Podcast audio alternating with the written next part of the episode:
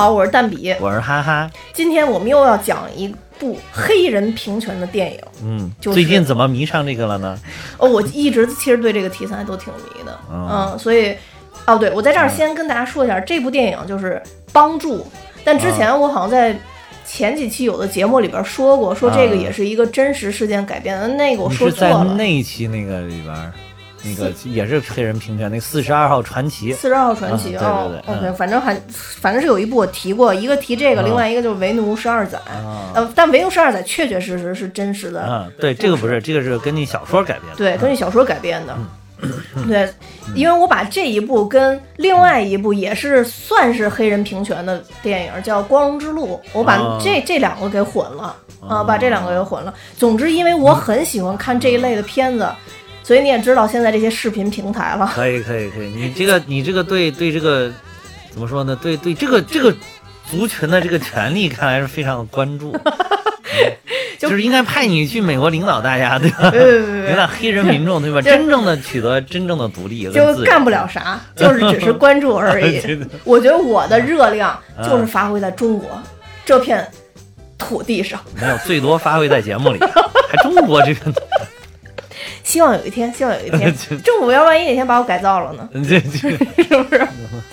对，这部片子呢，呃，简单介绍一下剧情啊。嗯其实这部片子真的也是一算是一部奥斯卡影片。嗯呃，这里边的其中一位黑人女演员拿到了奥斯卡最佳女配角。嗯呃，这位女演员呢，就是我们也讲过她的片子，就是《隐藏人物》。嗯，隐藏人物里边其中之一，其中之一，对，科学家，对嗯，那在这里边，其实她也是演一个在黑人里边算女二的角色，对对对，在那个隐藏人物里边也是女二，哦而且这两个角色非常的相近，就他们俩的性格、个性上非常非常的相近、哦啊。对我先简单介绍一下，较硬朗一点的性格，对，比较硬朗。这个其实就是讲在上世上世纪六十年代的嗯密西西比州，嗯呃，因为常听我们节目都知道，在密西西比是黑人歧视，其实是就是挺南方嘛，严重的，就是南方的州，哎就很嗯很严重的。那这里边女一相当于是有两位，一位就是我们非常熟悉的石头姐啊啊，啊，艾玛斯通，对，嗯她实际上是非常关注这些黑黑人佣人吧，其实是他们的整个的一个生存状态的。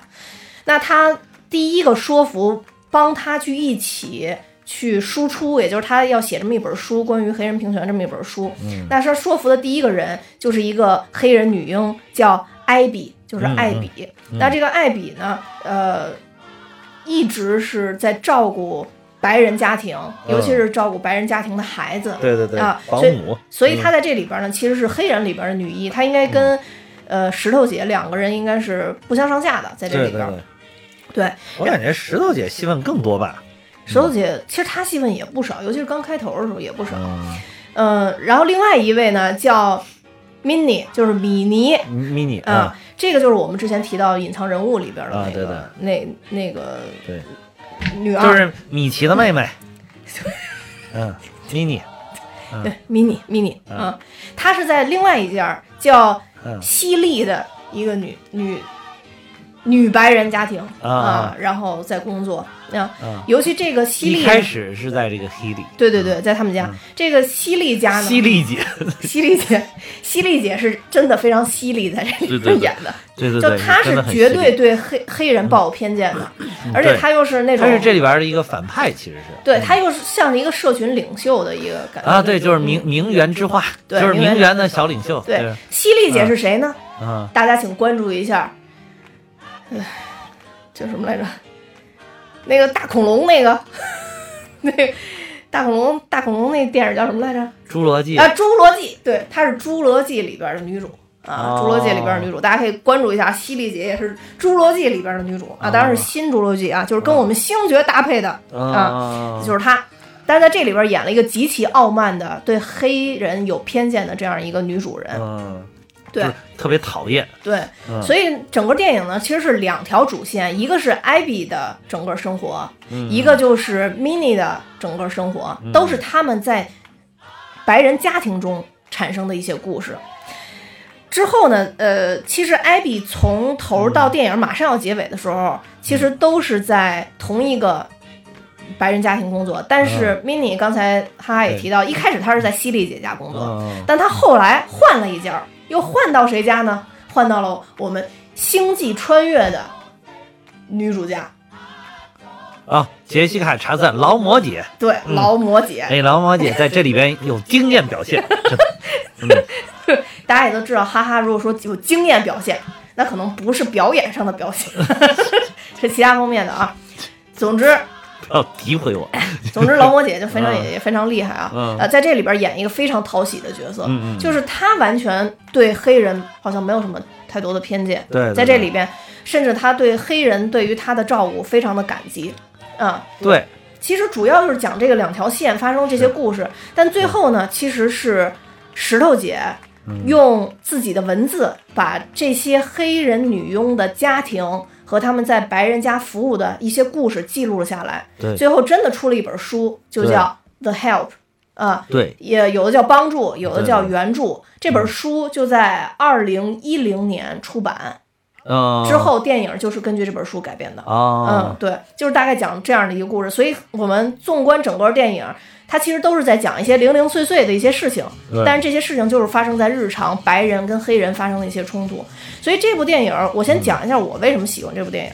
嗯就是因为这部电影它聚焦的点是特别生活化的点，嗯跟我们其他看到的一些黑人平权电影好像不太一样。比如说我们看的《四十二号传奇》，对然后包括《我是那个光荣之路》，对，四十二号传奇好像是那种就是很很有一个伟人一样的那种感觉，对对吧？啊，就是被全国所纪念的人，或者嗯对对对总之是有很光荣的被记录下来的历程的这样，嗯但是这些平凡人的故事嗯是很难被记录下来的，对所以也就是说，他最后有这么一部小说，大家去改编它，它等于把它做成了一个平权的一个缩影，嗯，然后看到了这些平凡人身上的故事，而这些人其实才是跟最基层的白人有接触的这么一个群体，也就是说，我们看到了最基层的黑人白人的相处模式是什么样子，就在这里边表现出来的。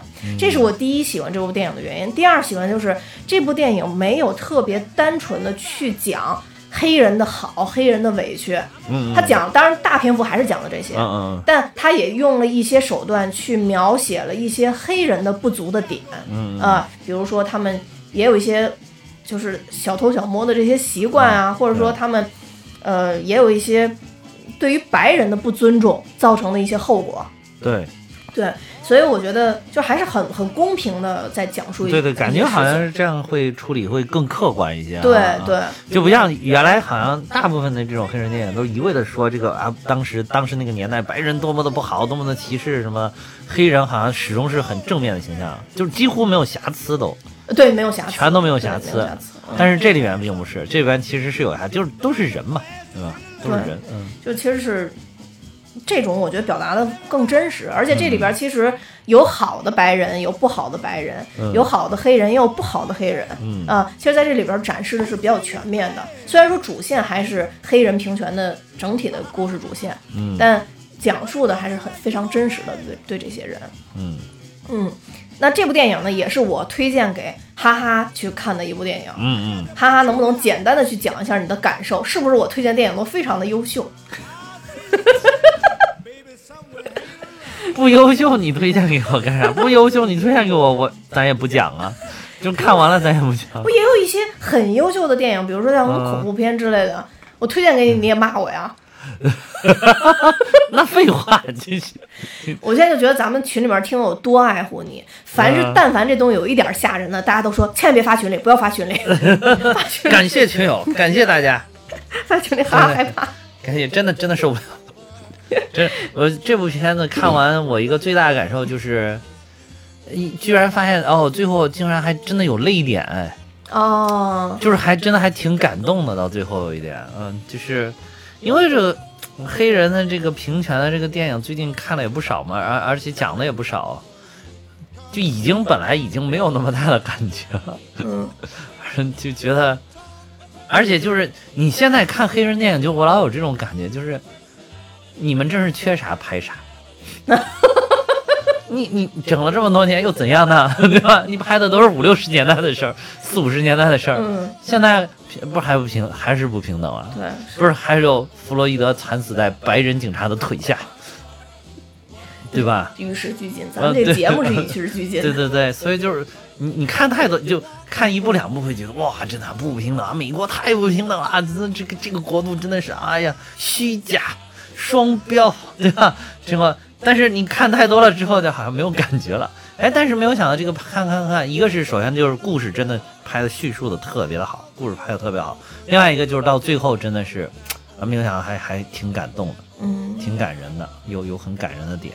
嗯嗯，可以一会儿讲到了再讲。对，嗯对，哈哈提醒我了。那其实这个，因为这部呃电影是小说改编的嘛，但小说的话，其实它要写多个故事。它这里边表现就是说，如果石头姐演的演的这个角色叫 Stort，就是他如果要是想出版这本书，他必须要采集十五个黑人的故事才能出这本书。啊，所以他首先先采集了这个艾比，然后啊。采集了 Mini，、嗯采集这两个人。嗯。后来他其实又采集了十二个人，啊但这十二个人就是概述的。其实电影里边就表现了一下他们讲故事的一个场总体场景。对对但最后他说：“他说我一共累积了十四个故事，最后一个故事我要写我我家的故事，其实就是康斯坦丁，也就是啊哈哈说的那个泪点对对对，啊。就那是他们家的一个用了二十九年的一个女佣人。对，嗯，其实也是一个黑人的嗯一个故事吧。对但当时他去要采集的时候，其实当时康斯坦丁已经就离世了，已经去世了。对，嗯呃，那我们就先讲讲，其实这条线里边，我最喜欢的还是嗯犀利姐跟 Mini 之间的斗争。我先讲讲犀利姐这条线吧，啊 这个我比较喜欢。就犀利姐，其实在当当地算是一个社交名媛，并且是一个呃白人姑娘里边的小领袖吧。她做着很多看起来很有价值，但其实只是想给他自己添彩的一些工作。嗯，比如说什么给非洲孩子捐钱啦啊之类的这种，对对对。对他明明是那么讨厌黑人的一个人，啊为什么要给黑人孩子捐钱呢？其实就是因为当时的整整个的政治风向其实已经在改变了，啊。但他心里内心还是讨厌黑人的，对对对。但他又要为了自己的荣光，所以他必须要随着政治风向去变，所以他就干了很多这种看起来好像很伟大，但实际上他只是为自己添彩的这种事儿。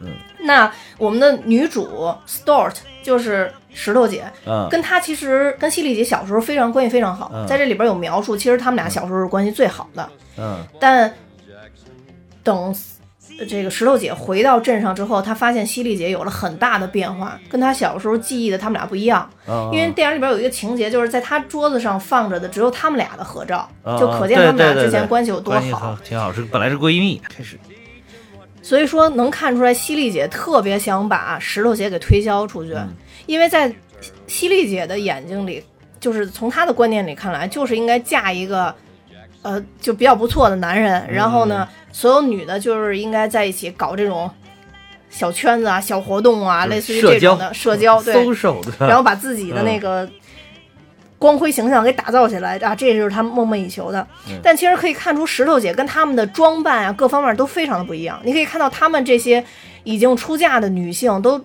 妆容非常的精致，哦然后出去一起打牌，对对就她们完全自己形成一个圈子。但你看石头姐就特别邋遢，对对对，极其邋遢，极端邋遢这么一个人。发发型也简单，对，他就有点像嗯。让让我想起了我们之前就是聊起那个小妇人，啊，就是就是小妇人里边二姐不是也是在追求这样的一个一个比较自由的对自由的，也正好也是追求写作这样的一个成长之路。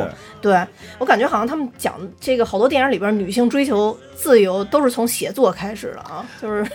思想自由是不是？因为？对也有可能是因为只有啊这些人因为写作了，所以他们的故事被记录下来。啊，也可能，也可能是，也可能是，嗯，对，然后所以他就一直想找一个比较好的，类似于像记者呀或者纪实报道啊这样的一个一个岗位，但他去了纽约一个特别有名的地方去面试，那个老大就跟他说：“你是挺优秀的，但是你欠缺一些经验。啊，所以他就回到他们镇上去找了一个小报社上啊，工先工作，对，啊先工作。他回来以后就发现她这整个一群闺蜜都变化特别大，啊都不是她原来想的那样，而且只有她是一个异类。嗯。啊、而且她这会儿其实是特别关心关心这些黑人女佣的一些生活，所以她又先找到了艾比，嗯。然后去写这个整个的故事，后来又找到了 Mini，嗯，Mini 的故事是特别精彩的，因为 Mini 就在犀利姐家，啊，犀利姐本身对她就非常的不公平，对对对。包括里边有很多细节，犀利姐去艾比他们家都不上厕所，啊啊啊，他就憋着，对因为他觉得黑人上过厕所就是脏，对对对，而且呢能说有。说还说什么说有有各种病菌，然后会得病啊，我一定要保证我的安全。然后说我在我们家还给黑人转了建了在那个院院子里，他不是在房间里，他是在院子里建了专门的厕所。嗯，然后就因为我要保证我和我孩子的安全，不能感染病菌，是吗？对，这个能看出是一个很常见的一个操作我记得当时看绿皮书的时候，也是，对绿皮书的时候也就是他在那个弹琴，绿皮书好像在那个钢琴家在弹琴，弹完了之后还要去那个院子里面上厕所。对嗯。他当时也是为平权，说如果你要让我上这个厕所我就不弹，我就要回酒店上。回。酒店上厕所，对。对对，他就是驱车了好长时间，好几十分钟回酒店上的厕所。嗯。但这个麻烦的就是犀利姐遇上了对手，犀利姐遇上就是这个 mini，非常刚的 mini，对 mini 特别特别刚，啊但是 mini 呢，就像我刚刚开头说的，其实这里边也表现 mini 一些这个弱点吧，可以说，嗯。比如说像电影一开头，最开始 mini 跟艾比第一次一起登场的时候，嗯。就是犀利姐去艾比他们家搞这个聚会，就艾比哦主人他们家去搞这个聚会。进去以后，mini 就第一件事儿就先拿了主人的，就相当于是主人吧，就女主人家的吃的，嗯，就直接塞嘴里给吃了。吃完了以后，又把这个盘子端出去的。啊，就是它有一些对对对，呃，不能说是特别致命的问题吧，啊但反正肯定是有有一些问题。对对对对。啊，对。就是会有一些这种小瑕疵，或者就是说小报复，对，小报复，让你平常对我不好，而且你会发现，呸呸吐口水，这个没有啊，没有，这不是情节，就是我幻想。幻想。这这这你说餐馆吧，这。是对，然后而且你会发现他们在一起的时候都是在。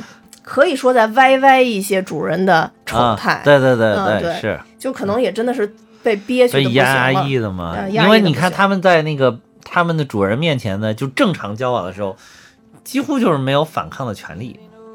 尤其是艾比呃，对，就是你不管说什么，他都嗯，对的，你说的是的，回答不管说什么都回答嗯是的，嗯对的，好的，然后都是这些，对。就没有意见，也没有意见，也没也没有反对，对，就说嗯。是的，好的，yes man，啊对对 yes 对。man，嗯都是这样。嗯。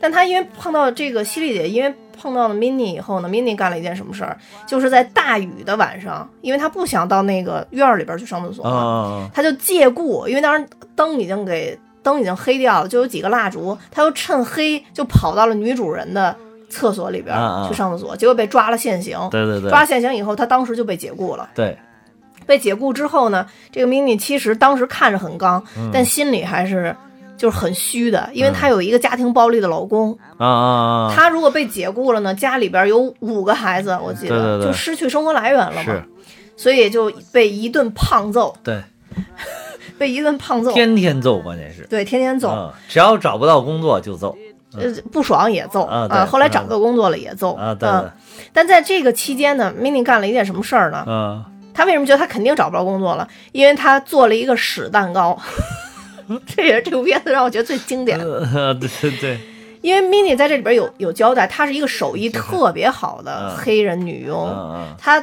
做最好就是巧克力派，嗯嗯，她主人也她她主人也非常喜欢吃巧克力 派，所以他假装做了一个非常好吃巧克力派，去回去给他主人道歉，当然是假装道歉了。嗯嗯对很显然，他就最恨就是这个犀利姐，但她嗯并不那么讨厌犀利姐的妈妈。因为犀利姐妈妈确实不错，对，她没有那么多偏见，犀利姐妈妈，而且就是犀利姐的妈妈还会嘲讽她，有的时候对，就是犀利姐妈妈会嘲讽犀利姐。犀利姐，对，就是我也没见过这么这么黑自己妞的，对，你可以看到犀利姐是嗯很过分的，因为 mini 拿了这个蛋糕过去以后，然后就说这是犀利小姐自己独享的，啊然后就大概跟他妈说你不能吃这个。后来他妈非要吃，就非问为什么，然后后来 mini 就交代了。说去吃我的屎吧！这个时候，犀利还在嚼那个啊，蛋糕，对，然后就以为他是骂他嘛他，以为是语气词，对，以为是 语气词，殊不知这个巧克力派里边真的有屎，就是 mini 的屎。就是 shit pie，这个太经典了。然后犀利姐的妈妈就非常开心，对对对，而且嘲笑她对对对，就是嘲嘲讽她，大概就是其实他平常对这个妮妮不好，对这些黑人的女佣不好的话，他妈妈都会在旁边就是那种冷嘲热讽的那种状态，而且他对他妈妈本身也也一般看着啊，对嗯，嗯。后来就是因为后来还把他妈送到养养老院去了，等于是。对，就是因为他妈目睹了这个啊。吃蛋糕的场景嘛啊，在这电影里边有特别交代，说啊因为他妈妈见了他吃屎蛋糕，所以就被送到养老院了，因为怕他妈跟别人瞎说嘛，啊，所以这个真的特别特别经典。但是呢，就是因为犀利姐是这个小镇上的一个领袖嘛，啊所以其他家都不敢用 mini，因为用 mini 的话，就可能会遭到犀利姐的一些对，暴力摧残。因为你看那个犀利姐他们家，等于说是在这个高层还有一些朋友，对她去那儿就是说说，哎，这不是那个副州长吗？然后我们去给她打个招呼，跟她老公一起，就是人家认识一些政府上的关系，对吧？就是可能是名媛当中的这个头牌，对，名媛当中头牌。嗯，对，嗯，所以跟犀利姐斗争之后呢，对，呃，这个 mini 就只好去了另外一家，这嗯也是非常神的一家，就是劳模姐家。对对对，劳模姐在这里边演了一个太招人爱的角色了，就演了一个，，其实一开始没有那么招人爱的，就就就演了一个乡村姑娘，其实是傻白甜的那种感觉，对。嗯。就乡而且一开始你会觉得她可能是绿茶婊，哎，对对对对对对，嗯有那种，但是后来你看多了，你发现这个人是个真正的傻白甜，嗯，就是他，他就是觉得想为自己喜欢的男的做点什么，做点什么，但是又做不好。因，为太傻，就是从小娇生惯养，实在是什么都不会，就是然后就是，但是呢，又又想让她的老公呢觉得是是她自己做出来的，并不是说雇了个女佣过来帮着做的。对。啊，而且这里边其实有表，就她的身份并不是说家庭情况非常好的，特别尊贵，对，只是说在家里比较受疼爱。对，而且呢，就是她抢了这个犀利姐的前男友。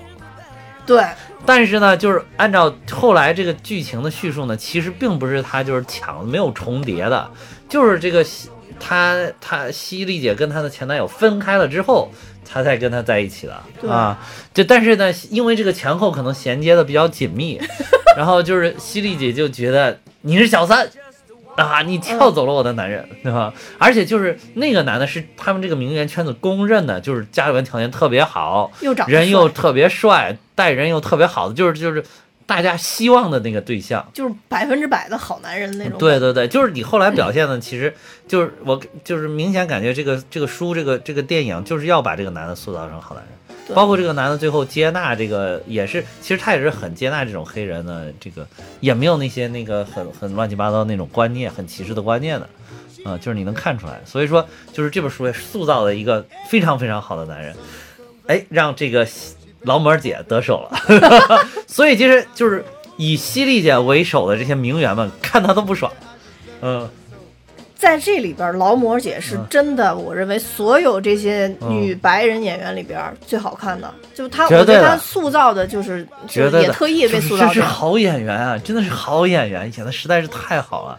就是你看犀利姐最近这些这些年，她刻画的一些都是那种很很刚毅的女人，就是事业型。你说劳模姐吧，劳模姐就是事业型啊嗯。什么的这种，就是就是劳模姐嘛，就是杰西卡查斯坦，都是这种，要么是事业型，要么你像这个黑凤凰里面那那种感觉，啊就是就是很很很 power 的那种，但是在这里边完全不是，说话还嗲嗲的，说话你你感觉他那个说话是专门我他肯定是为这个角色刻意设计的，那个说话的调门整个高了八度，哎呦，全都是捏着嗓子提着娇，啊，捏着嗓子提提着嗓子说，特别会撒娇。对对对，而且人家是一以贯之，从头到尾都是这个调调啊。我之前都没嗯。看出他是谁，对呀，刚嗯头几个镜头我也没看出来，我是嗯后来准备节目查了才知道他是谁。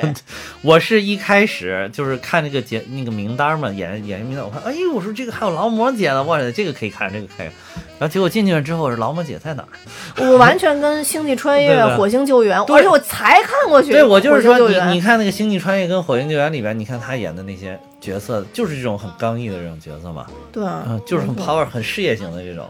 但在这里边就演了一个小娇羞，哎呀，我要跟我的老公做一个做一个派，但是我做不好。哎呀，炸鸡腿都能炸这么好，就这种感觉。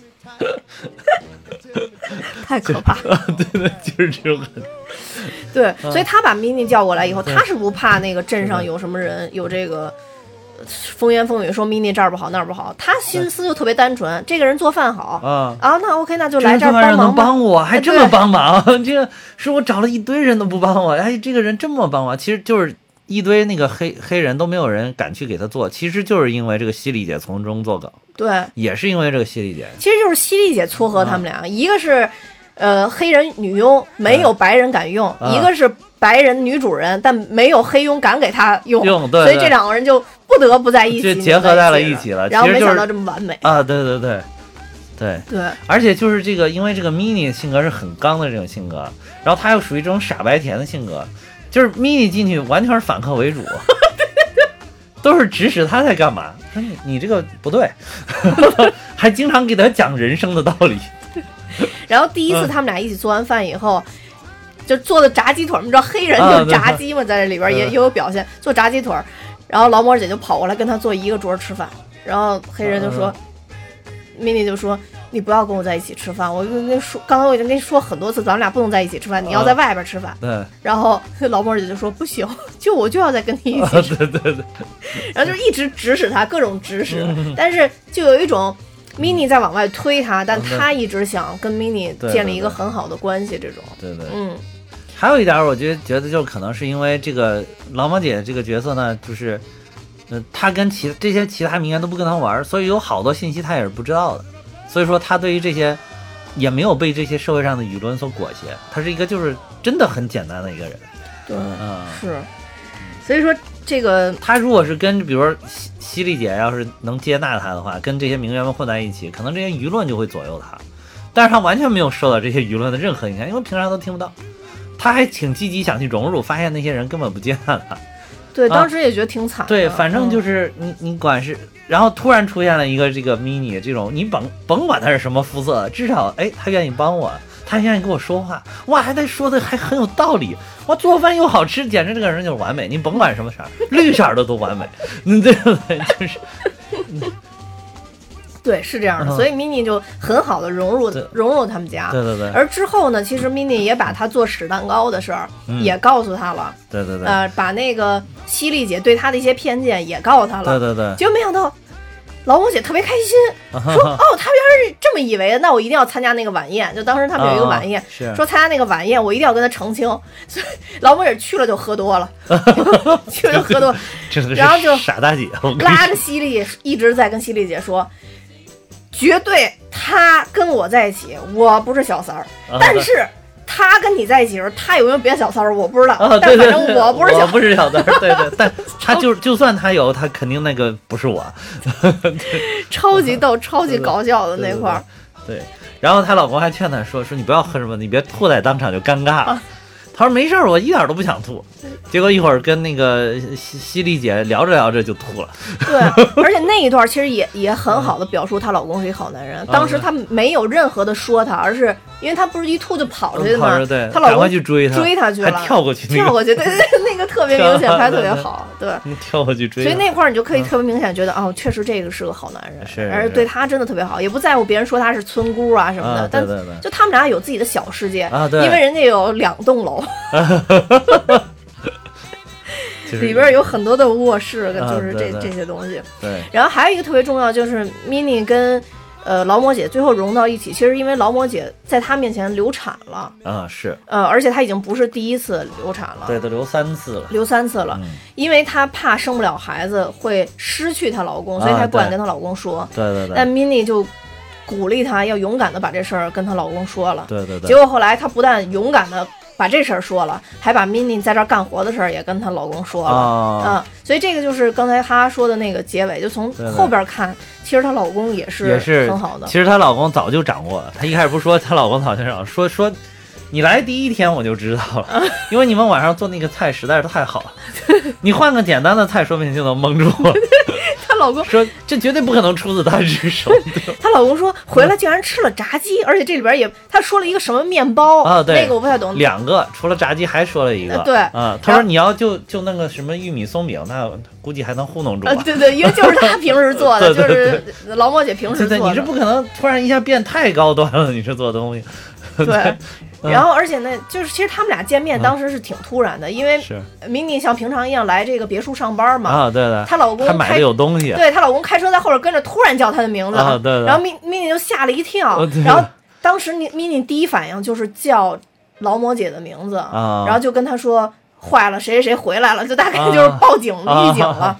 但其实他们其实是劳模姐跟她老公已经商量好了，给她做了一顿啊感谢她感谢她的饭。饭。因为她说说就是你来了我们家的第第一天开始，这个就是这个西劳模姐演的这个嘛，其实叫 Celia 啊就 Celia，Celia 对。啊，劳模姐就是每一天都在变好，就越来越好，嗯，所以就也非他们就都非常感谢她，其实是。对，所以这一段故事其实是挺圆满的，挺圆满，非挺圆满挺温馨的一个故事啊，到最后，嗯。对。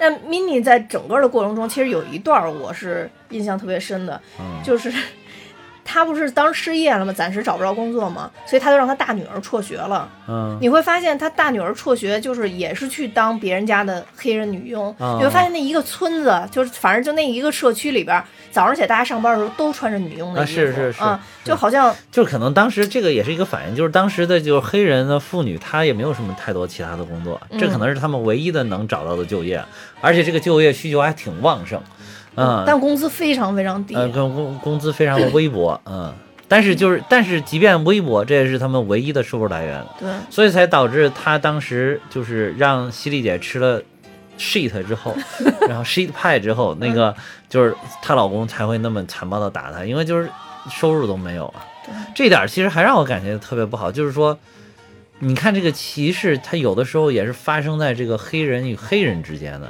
就是她老公还。还要让他去去那个什么，他他没有说我坚定的跟我老婆站在一起哈，对吧？是白人欺负我们、欺压我们，嗯，他他他反倒觉得哦，你看你你不好好工作，钱都挣不住，对。嗯。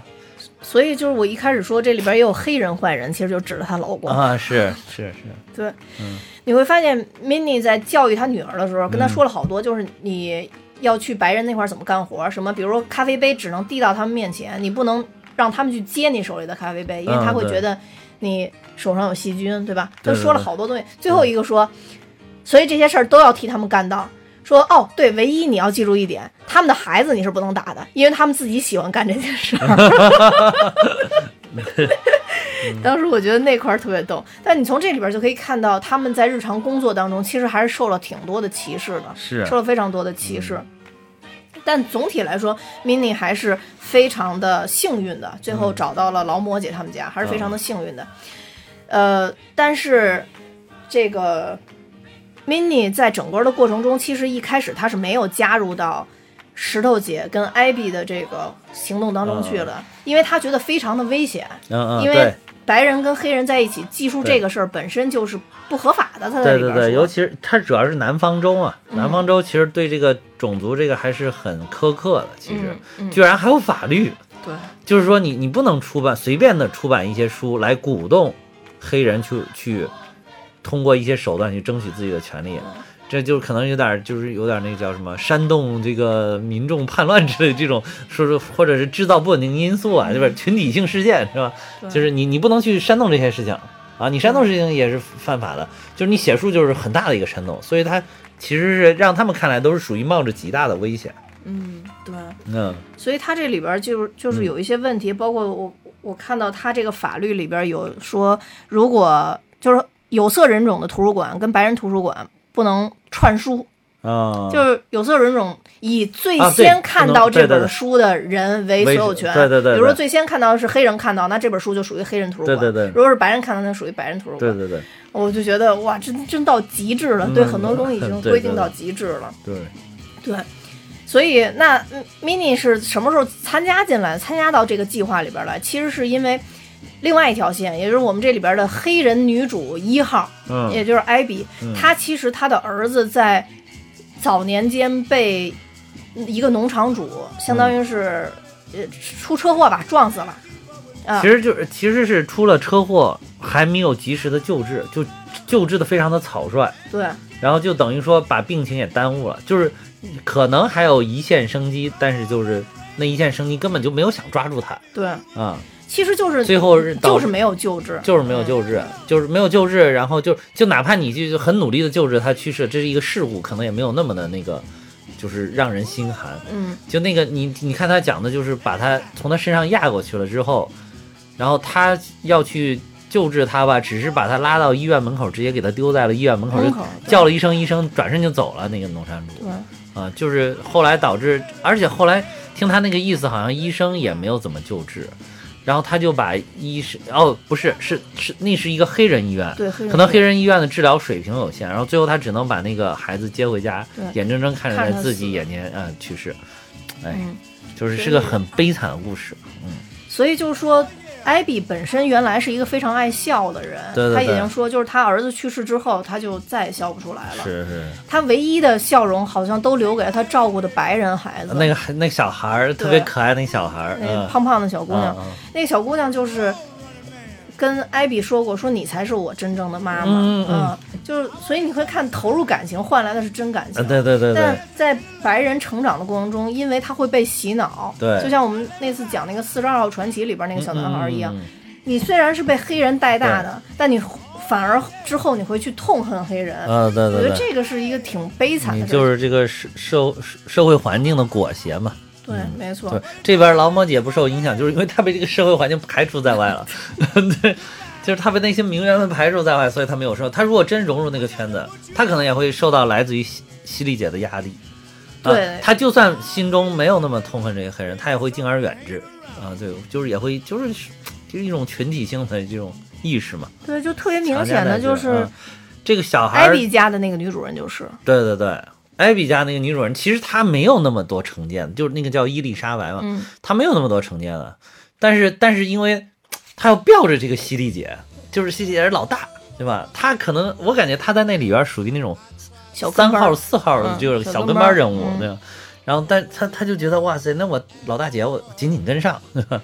所以她有的时候即便觉得好像犀利在哪儿做的不妥，她也只能忍了就不说了。嗯，对，而且会听犀利姐的，包括对，包括最后要解雇这个艾比，对，包括艾比一开始本来可以在他们家上厕所的，后来对他非听犀利姐的，在院里也给艾比其实是那个犀利，姐强加的，嗯他也没说非要给他建一个，犀利姐硬拉着人过来就给他建了。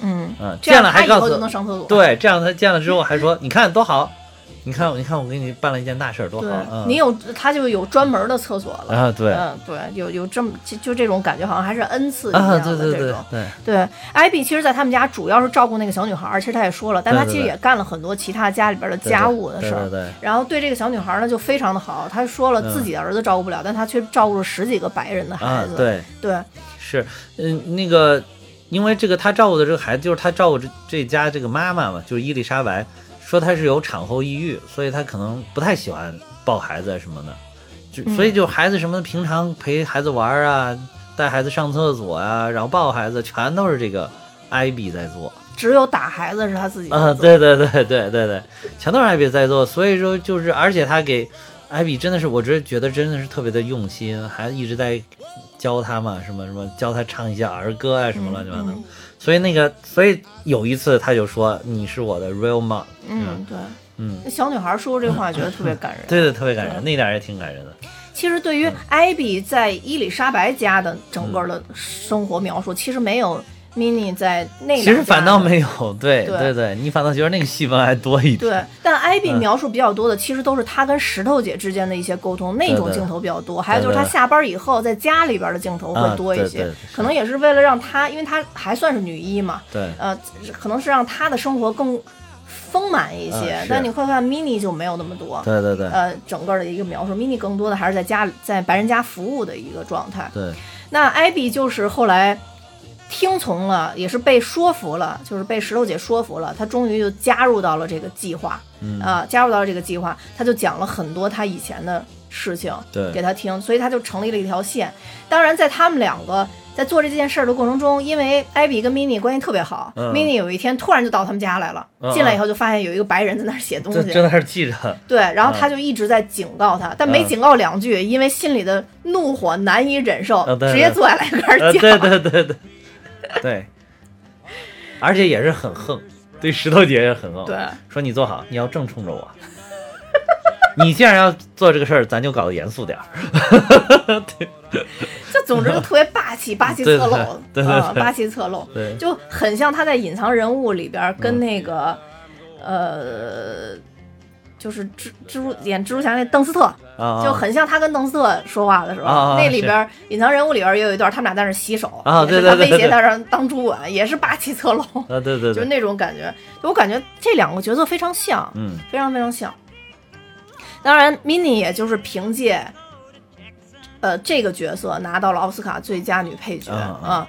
其实艾比提名了奥斯卡最佳女主角啊啊，但是她没有拿到，只是提名。嗯，因为戏份不多，我觉得对戏份不多，嗯而且我觉得两个人都是黑人，拿一个就就可以就可以了。对，所以我发现其实有很多演员都在曲线救国啊啊，都是曲线救国，相当于针对配角来做准备，啊可能对对对好一些。会会更容易一点，对，更容易一点。其实 mini 在这里边的戏份也不比石头姐和她的少。不不不少，其实这里边这五个人，犀利姐、劳模姐、mini、艾比、石头姐，嗯这这五个人其实戏份。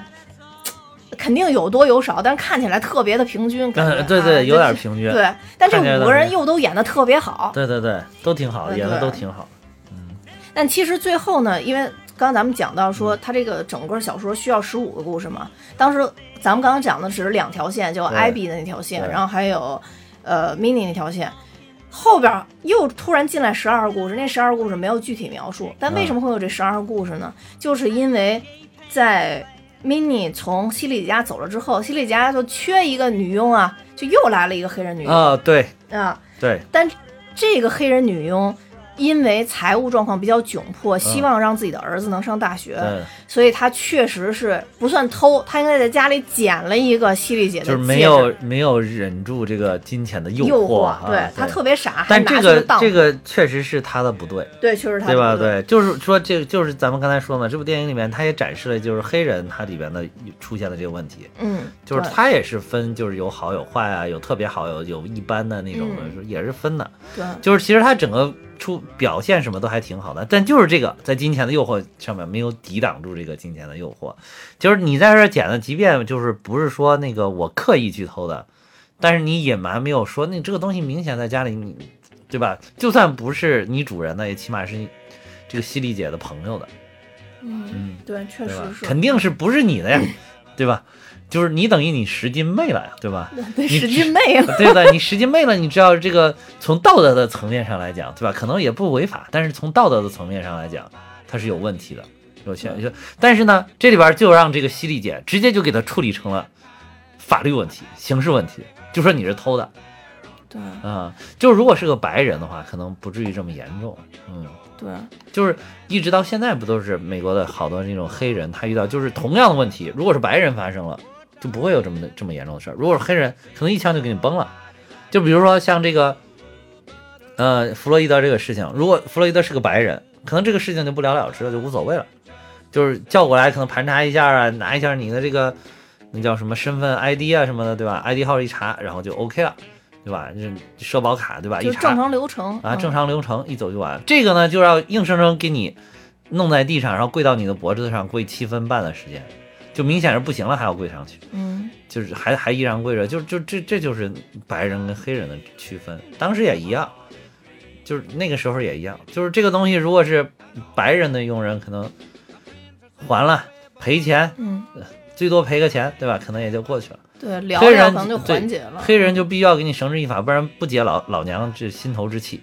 对嗯，，其实就是因为在当铺，当铺的人发现这个黑人拿了这么一戒指，觉得黑人一定不能有这么啊，对，就是你贵重这个地方其实也是一个歧视的点，嗯就是黑人为什么就不能有首饰，有这么贵重的首饰？他结哎结果他就是当铺老板肯定是个白人，嗯，他就觉得你黑人根本没有这么有钱的东西，一定是你在哪儿偷的。所以一弄一个准儿啊对嗯一弄一个准儿。她也比较傻，就这个女佣也比较傻你怎么能这么嚣张嚣张呢？嗯对起码跨区域嚣张，不能在本乡啊，对吧？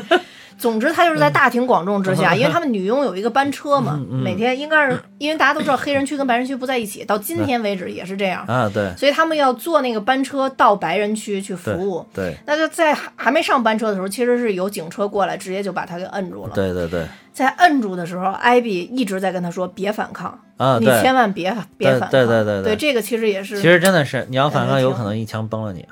挺悲惨的一点。对对对。对，然后就是因为在大庭广众之下，他被警察押走了，所以其他的黑人女佣已经怎么说呢？这会儿已经不由分说，全部就到了他们家，到了艾比他们家。因为之前其实他们艾比跟 mini 都在试图说服很多女佣加入到这里面都都不同意，都怕丢饭碗呀，对，都怕犯罪嘛，犯罪还不是丢丢饭碗这么简单，都犯法了都。对。啊，所以这些黑人就纷纷走到他们家，然后去讲述这个故事，嗯。终于帮助石头姐去完成了这本书。对对对，他讲述过程，这书的过程中，我觉得也挺有意思的是，这些黑人，有人就讲了白人的好，啊，对啊。对对对，对。哎，有一个就是我记得第一个镜头展示的就是就是他想岁数说有一些啊大的有岁数有一些大的，嗯。嗯，我觉得他这个情况就是很像，其实很像当时那个就是康斯坦丁在石头姐他们家的情况啊。嗯。我听着他讲的也是说那个主人对我挺好啊，怎么怎么着，嗯，所以我觉得这点是特别好，就是你你这个故事它是有好有坏的，它不是像其他这种电影就是一味的说白人就这不好那不好，就白人里边也有一些很好的有觉醒者，对吧？可以说是，嗯，嗯，就比如说这里边石头姐就是一个，石头姐她妈妈其实也是，对。嗯你知道吗？就是特别搞笑，就是像《四十二号传奇》，还有我说那《光荣之路》，嗯它明明是一个黑人平权的嘛，但是因为这里边发起者都是白人，啊，然后所以在黑人圈子里并没有那么是这个也是，让大家喜欢。这就是也是前几年，然后就是这个平权运动也变得极端了之后，就是把这些片子也给排除了。嗯，就是说，你看，就是有人就说，你看黑人争得权利还要靠白人才能那个什么啊、嗯其实这个，我觉得你只要符合历史事实就可以了，对吧？但是那会儿就是那种状态啊对那你就是没权利，那你平权可不就是要从这些觉醒人身就上开始？就跟咱们之前讲的这个九品芝麻官里面的，你怎么犯案，你得找皇上呀。能能弄着这个这个水师提督这个级别的，对吧？你就是那那只有皇上呀，对吧？你换个人你搞不定他呀，对吧？这个也一样，你黑人手上都没权利，你找黑人帮你什么忙？除了游行还能干嘛？对，对吧？嗯，你你四十二号那个白人的，我手里边有球队，我就可以把你买进来，对吧？这我就是老板，我须是老板呀，对啊，嗯这就是就是这个道理。所以说，你要是这么搞的话，这事儿就没法办，嗯，对吧？对就是有点太极端了。就是你你不管是哪方面都不能走极端，就是就是种族种族歧视这个本身就是极端，这肯定不对。你走到它的反面，依然是极端，肯定也不对。嗯，对，所以呢，就是这部片子也好，或者说咱们嗯。其他的讲过的那个《四十二号传奇》，类似于这种片子也好，嗯。就是对比起来，其实还是这部片子可能更更怎么说，更公平一些呃，。对，更公公平一些对对。但你说《四十二号传奇》，它可能其实也有其他公平的点，但为了突出，因为它它毕竟讲的是一个历史人物，而跟这部片子不太一样，就是所以可能更高大全一些，对对那里边会更高大全一些。嗯，嗯那这这里边他讲的剩下的十二个故事，其实没有详细的描述，但有有一些每一个故事可能都有一个特别小的一个点啊在讲述，对但整体故事需要十五个，嗯所以就最后在。片子已经快结束的时候吧，就真正落到了康斯坦丁到底怎么回事？因为，从电影石头姐自己的故事。对他们还问说你还要写哪个故事？他说我自己的故事，对，其实电影一开头就提了这个康斯坦丁，但后来就没再提了。中间没再提，但是他就一直在追问嘛，What happened？对，嗯，到底发生了什么？就是康斯坦丁突然就不在了，不在这儿了，不在这儿工作了。嗯，嗯，而且当时他还不知道他已经去世了，其实是他只是以为他妈要把他炒掉了赶走了啊，嗯赶走了。嗯对，其实康斯坦丁在他家是服务了非常非常多年，29二十年了九年的二十九年，一个老女佣吧，应该说。那这一段呢，就是我觉得这个电影拍的，应该说最好的一段，还有段。最感人的地方。嗯，一个是对于黑人的一些描述，对对对，就其实当时康斯坦丁为什么走了呢？嗯是因为。呃，石头姐的妈妈当时是得了一个州的一个什么什么，就反正女性的一个什么反正一种叫有荣誉性的对对东西啊，女性什么一个称号啊，对，一个称号，对，当时那个组织的老大啊就非常像会长嗯老犀利姐，啊，对对对对，就也是那种女性里边的领导者。领领领袖，对，对，嗯她这个时候就在一起正在一起吃饭呢，就是石头姐的妈妈正跟他们在一起吃饭的时候，突然康斯坦丁的女儿从。应该是从外地回来了啊对就说我想看一下我的妈妈。正常你会发现，其实石头姐的妈妈是对康斯坦丁很好的，你能看出她对他嗯，很好，好，对他女儿也很好，对，对他女儿就是那个场景，你能看，就他演的那个场景，你能看出来，就是说平常他的女儿是可以随意进出这里，爱什么时候来什么时候来啊，对。就是这种感觉，嗯，而且很明显，他跟他女儿沟通过，他什么时候回到家里来看康斯坦丁。对对对，这个时候，他女儿非要给他妈妈一个惊惊喜要提前回来嗯要提前回来，对对拿着一束花儿。呃，但是因为所有的这些太太们都在厨房在用餐，呃，这个石头姐妈妈就说：“你要不然就你先先别进来，因为康斯坦丁这个时候要服务嘛，我们不太方便。”其实也是这里边这个女性老大受益的，嗯就是老犀利姐受益的。嗯嗯老犀利姐就认为说，你们不能让黑人这么胡搞。啊，对对对，所以在这样的驱使之下，石头姐的妈妈就把康斯坦丁跟他女儿相当于赶出去，赶出去了。嗯，一开始他都没想赶出去，只是想让他们先去厨让他先去厨房，说你先从后面走。然后这个时候就是明显感觉就是他女儿平常可能来惯了，然后今天突然一变，他觉得你为什么要歧视我？对，就这一块特别较劲。有点较劲了，嗯其实是他也有问题。对的，你就看这种场合，你你大家互相给个面子，对吧？都知道是怎么回事儿就行了。结果他年轻还是嗯，较上劲了，非较这个真儿，我觉得特别有破门而破门就而入，其实是没有礼貌的表现。说实在，对就是你你排除是白人黑，如果是一个白人这样，也是非常没有礼貌的一个表现。对，而且其实石头姐的妈妈是非常有礼貌的。对，就跟她说，哎，我现在在这儿搞这个聚会非常重要，要不然你先到后面到去等一后面先到下厨房去啊，一会儿让让让让你妈过去见。已经说啊的很明确，而且康斯坦丁本身很很有礼貌，就跟他女儿说：“你先去等着，或我带我或者我带他先去厨房。啊，对对，就说的都特别好。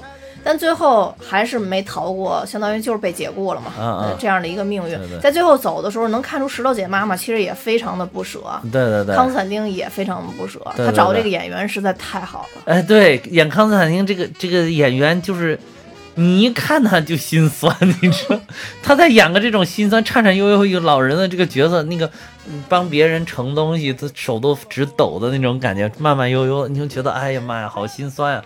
而且就是他妈这个演员演的也特别好，就是看他走的时候那种眼神里充满了那种无奈，充满了不舍。他妈妈也是一个特别有名的演员，啊我不知道对就是他有没有演拿，好像也拿过奥斯卡女是吧？反正就是演的也是真好，演的也是真好，就是你能看出来，真的是就是不得已而为之的那个感觉。嗯所以他问，其实他妈可能，我觉得他妈之所以一直没有告诉这个石头姐，就是因为他妈其实内心也有点羞愧对这个事儿，嗯，他觉得自己做的不好，就是没法告诉那个石头姐是怎么回事儿。对。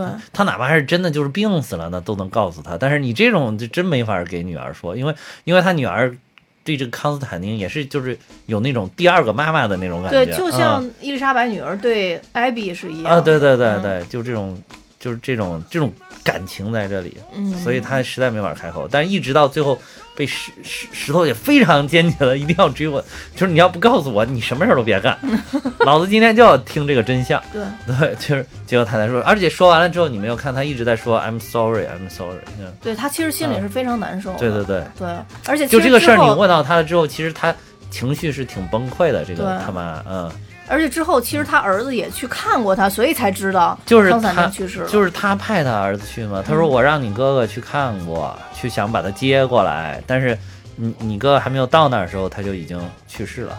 其实他就是，如果他他在他们家一直不会去世那么早，肯定是这个事情也受到打击，精又到这个年纪了，就是精神上受到了那个打击了之后，人就可能走得快了一些。嗯，嗯，就总之就这一段，其实他们家最后这个其实是挺经典的。对对对，在电影最后的时候，当然这个书肯定是成功出版了嘛。啊对成功出版了以后，吃屎的故事就成为这本书的核心经典，啊成为了小镇上讨论的一个核心。对对对，大家都在说是到底谁吃的这谁派是吧？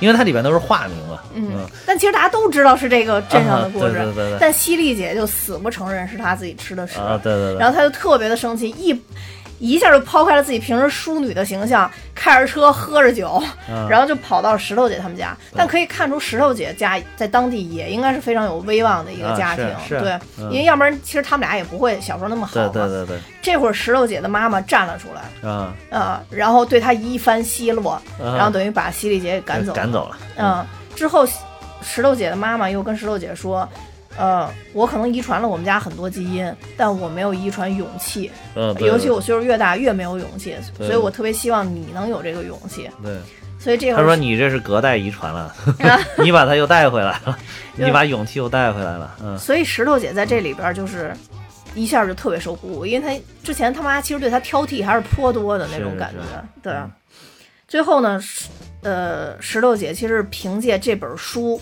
嗯翻了身，啊终于获得了纽约工作的机会。啊，对对对，是嗯，嗯然后就全呃全家也都支持他，包括艾比和、呃 Minnie，还有嗯剩下所有的黑人都非常支持他。嗯然后他就决定去纽约工作了。嗯，在电影真正最后结尾的时候，其实还是落到了艾比身上，哎就画对画了一个圆圈对，呃，因为这个时候大家都知道这本书是怎么回事，也知道艾比是最最重要的参与者，所以艾比嗯最终还是被解雇了。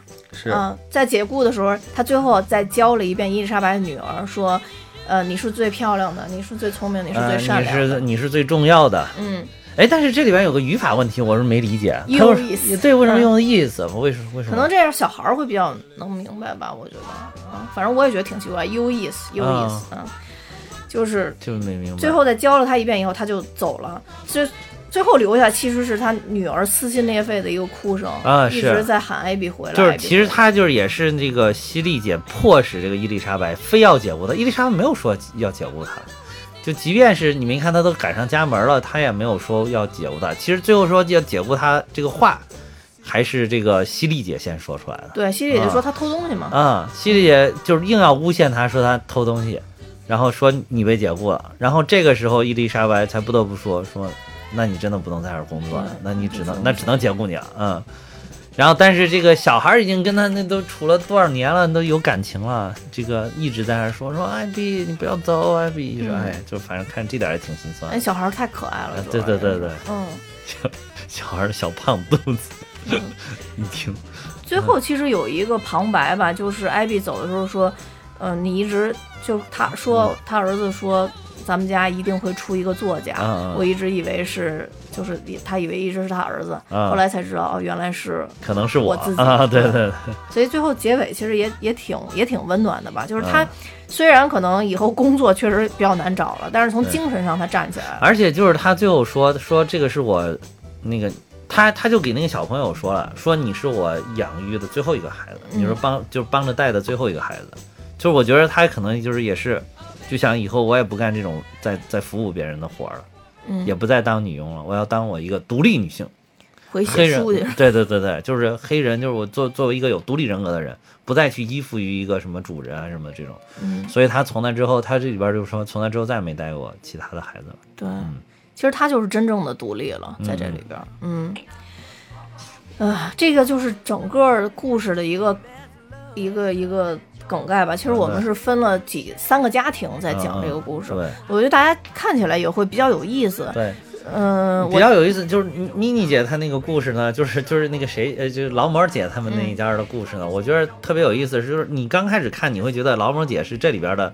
你还以为她是个很讨厌的人，嗯后来你会发现她最可爱，对吧？她是这里边的最可爱的，对，她对这个黑人是一点偏见都没有了，因为她对这个。就是以他可能是以他那个智商，对这个肤色什么的也没概念。对，就是 劳模姐确实因为一开始太像绿茶婊了，就是电影里给弄的特像绿茶一开始搜婊。绿茶婊，尤其说话用这个嗲嗲，你知道，在我们身边如果是出现这个，大家都会受不了的。你身边如果真有一个这个朋友，尤其是女生身边要要有这个朋友，那这个女生一定是被孤立的，嗯因为她那个腔调就很像绿茶，啊，就是那个嗯、拿着嗓子捏着小嗓子说话那个劲儿，是吧？怪不得我的朋友遍天下。啊，对，因为爷们儿，纯爷们儿是吧？是不是？就起码声音表不起来，啊对对其实挺想表的，但没条件。其实就嗯表两句还能，是不是？就录节目的精神，就得重重新录这一句是吧？对对。所以就是朋友遍天下，嗯，朋友遍天下，嗯，所以所以我觉得这种反差也特别的有意思，也是电影表现的一种手法，其实，嗯嗯。而且我觉得，如果大家以前有看过，比如说像什么《绝望主妇》啊那系列的美剧，还有之前前一段时间那个什么《致命女人》呀，嗯。你喜欢看这种片子，一定会非常喜欢看这部电影。啊，因为像这些美剧都是分几条线讲几个家庭的故事，啊。跟这个叙事风格非常的像，嗯。所以如果大家是喜欢这个类型的，也可以把这个电影好好的看一看。呃，说实话，真的不沉重，就是啊不沉重，呃，但是后面很感人，后面呃就是一个是就是康斯坦丁被赶走，就是他讲述他妈妈给他讲述这个康斯坦丁为什么走的这个事情的时候，哇塞，我这真的就是 两行热泪尤其是关门的那一瞬间啊，真的是那嗯个是非常感人，我就非常感人的。还有一个就是感人的点，有有泪点的，就是最后这个小朋友这个点，跟小朋友分别的这个点，嗯，小朋友分别这个真的是，是哎呀，看不了小朋友哭的，估计看这个心里很难受。是，嗯，对。所以，呃，总之吧，肯定还是一部非常好的电影。我觉得推荐级别应该跟《四十二号传奇》差不相上下啊是吧？对对。对，因为豆瓣评分非常高，这个，啊，豆瓣评分八八点八。啊，八点八，嗯啊，那就非比四十二号还高，应该是，嗯嗯。就像隐藏人物啊，还有这个帮助啊这类影片，呃，都没在国内上映过。没有。然后可能大家也呃正常，但是现在视频平台上都有了。对嗯。关注这个题材的可能也不多，对，所以我们还是把这个反正我觉得就是是一个是就是黑人平权这个事儿，这确实是在呃美国或者欧洲发生的事情，就是嗯咱们国家目前还没不存在这种事情。就是我也希望就是上一次咱们讲四十二号的时候，我也觉得咱们不要学这些糟粕的东西，嗯嗯就我们不要我们本来是一个就是五十六个民族五十六枝花的这么一个一个大家庭，就不要。现在去刻意的给人为设限啊，或者包括就是女权啊，或者男权啊什么之类这种东西，就不要给他刻意划线。有就是平常的正常的生活，就是塑造自己一个平常心，公平的，就是平等看待每一个人的这种心。嗯嗯嗯嗯，对，嗯就可以了，我觉得，嗯好，嗯。总之吧，就是看电影嘛。我们第一个肯定还是看个愉快，看个轻松啊，对，啊。然后其次呢，也希望我们讲的电影，大家也会有一跟着我们一起有有一点点思考吧。如果觉得太累，就不用思考了。啊，对对，对，其实反正我们讲，其实思考的也不多，嗯，对，就是有 仅有限的思考奉献给大家。对对，好，那推荐大家去看一下这部《帮助》啊，各嗯各大视频平台已经有了。Help，对，《The Help》，嗯嗯，推荐大家去看嗯。那我最后也要跟大家说，我们有自己的听友群了，而且我们会逐渐把一些听友福利单独发到我们的群里边。啊希望大家对我们有兴趣或者对福利有兴趣的，都可以加入到我们的群里。那具体加的方法在我们节目说明里有，大家可以加我的联系方式，我会把大家拉到群里面。嗯，那今天节目就到这儿，多谢大家的收听，拜拜。再见。I'm a thinking and a wondering all the way down the road. I once loved a woman, a child I'm a told. I give her my heart, but she wanted my soul. But don't think twice, it's alright.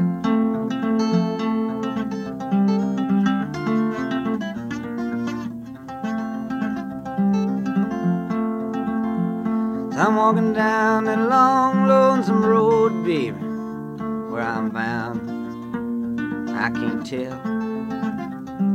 But goodbye's too good a word, gal. So I'll just say fare thee well.